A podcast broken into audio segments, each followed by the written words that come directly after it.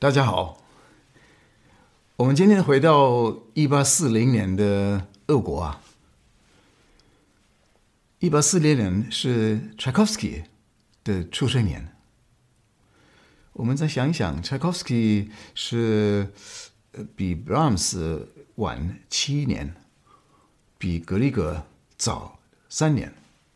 舒曼是一八一零年呢，呃，门德尔松。一八零九年，所以他等于是呃，呃，门德尔松、舒曼还有那个李斯特、华格纳下一代，也蛮受他们的影响，尤其是舒曼。柴可夫斯基他小时候五岁就已经学琴了，他自己自己想去学琴，所以他妈妈就让他学，他很快就可以把曲子。背起来，但是他们家他们家五个孩子，他排第二。他有一个哥哥，还有一个妹妹，还有两个弟弟，双胞胎。他们就没有想到说让他做那个走音乐的路。他小时候已经很有天分，已经看得出来这个人是不简单的，不简单的小孩，还可以作诗。那时候，他们家里请了一个家庭的女教师，对他影响很大。哦，他就很支持他，呃呃，想做他喜欢做的事情，写诗。他叫他那个小的普希金，普斯金。后来，他十岁的时候，已经去上那个法律学校。四岁，我们奇怪，这个上法律学校。因为是父母决定说让他走那个国家公务员的路，国家公务员的路是最保险的，你将来一定会有工作位置，一定会有很相当好的这个收获。所以，嗯，不是收获，是收入。所以他上了那个学校九年，上的到十九年，到十九岁，十九岁以后就开始。当公务员，在这个呃司法部里面，但是那时候他自己自己也在学钢琴，跟一个德国老师。那个德国老师我觉得最奇妙。那个德国老师后来说，他虽然那个小孩学得很不错啊，然后他很会那个即兴弹奏，我觉得最。最那个惊讶的就是他那个即兴弹奏，但是没有想到说他是一个音乐天才，没有想到他将来会做一个很很出名的这个作曲家。这点我也觉得好奇怪。那反正他当了两年的公务员就不想当了，就辞职了，他自己决定的，家里人很吃惊，也很不赞成。那后来，他自己去上那个音乐学院，呃，学了四年，从二十岁大概到二十四岁。那时候已经开始写作，他自己很积极啊，因为他说他那个那个音乐那个理论啊，他完全不会，所以他等于是从头。所以他这一点的出发点跟很多音乐家不一样，像那个小莫扎特，他是从四岁就开始写曲啊，嗯、爸爸就支持他，一直跟着他，跟着他屁股走啊，让他那个做这个做那个。呃，那个门德尔松也是一样的，也是小天才。那你们想想看，这样失去了多少这个时间？有十五年。也许是因为这样的，因为他很晚才开始写写那个写作，嗯，才会比较心里比较没有这个这个自信，所以后来他发发表的这些这些音乐，呃，他自己的创作，人家不受欢迎哦，他那时候真的是觉得很不晓得该怎么办哈，那神经都快要崩溃。把曲子全部扔掉、烧掉。这个情形常常发生的。现在我们是看他三十七岁，我们是到一八呃一八七五七六，三十五六岁，有一个有一个这个出版商，他写那个月刊，音乐的月刊杂志，说你要不要替我写，每一个月写一首，我帮你发表那个。那个酬劳给很高哦，蔡国公是因为他那时候没有当公务员，没钱，所以他很很高兴的接受。就每一个写每一个月的这个一个小曲，它叫四季，因为它三个月成一个季节。这些曲子，它在国外好像没有很没有得名，没有什么很出名的。但是在在俄国，觉得这些曲子很棒，因为它真的是能代表俄国的那个风景啊，那个那个自然环境，然后俄国的那个民族性，它有很多成分啊，舞蹈啊什么，很多文化的部分都加入在这个音乐里面。我今天介绍一首十月，因为我现在十月，十月我们说。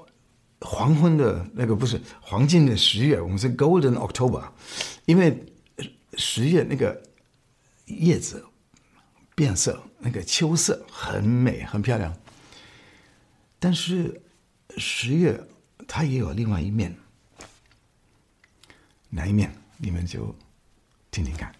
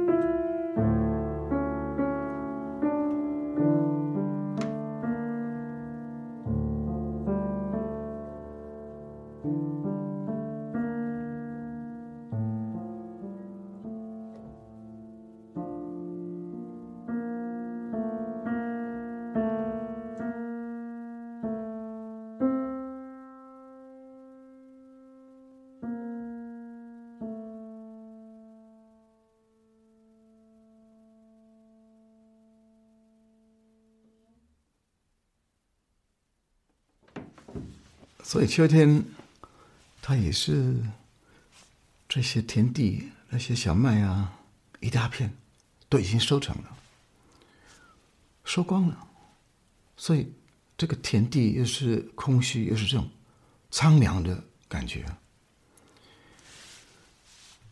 所以秋天它也是一种离别，就是这个。夏天这个热闹的，就有舞蹈型的，有那个有跳有笑的，这个情况就不见了，就消失了，就离开了。离开的时候，我们心里就有两种矛盾的感受：一个是我们舍不得，舍不得离开，我们一直要要贴着，我们一直要抓住我们现在所拥有的。另外一方面，我 我们是要走了，不是火车在等，车子在等，飞机在等，我们要赶快走。我觉得这个曲子包含着两种矛盾的心，这个感觉，所以你们可以看得出来，你们可以听得出来，它有第一跟第二声部，第一声部往往是这样往上，那个第二声部是有点往下。第二声部，你可以当做是那个理智，或者是男性，不一定是理智都是男性的。但是我是说想象啊，那第一声部就是比较有感情的。这个两个都会这样，好像结合在一起，这点是从技巧方面是不太容易。但是很有意思，因为左手往往是伴奏，现在左手常常是那个领先的这个旋律很重要，所以从音量控制不是很简单，但是你要抓住这个音乐表现是非常丰富的、非常值得去弹的曲子。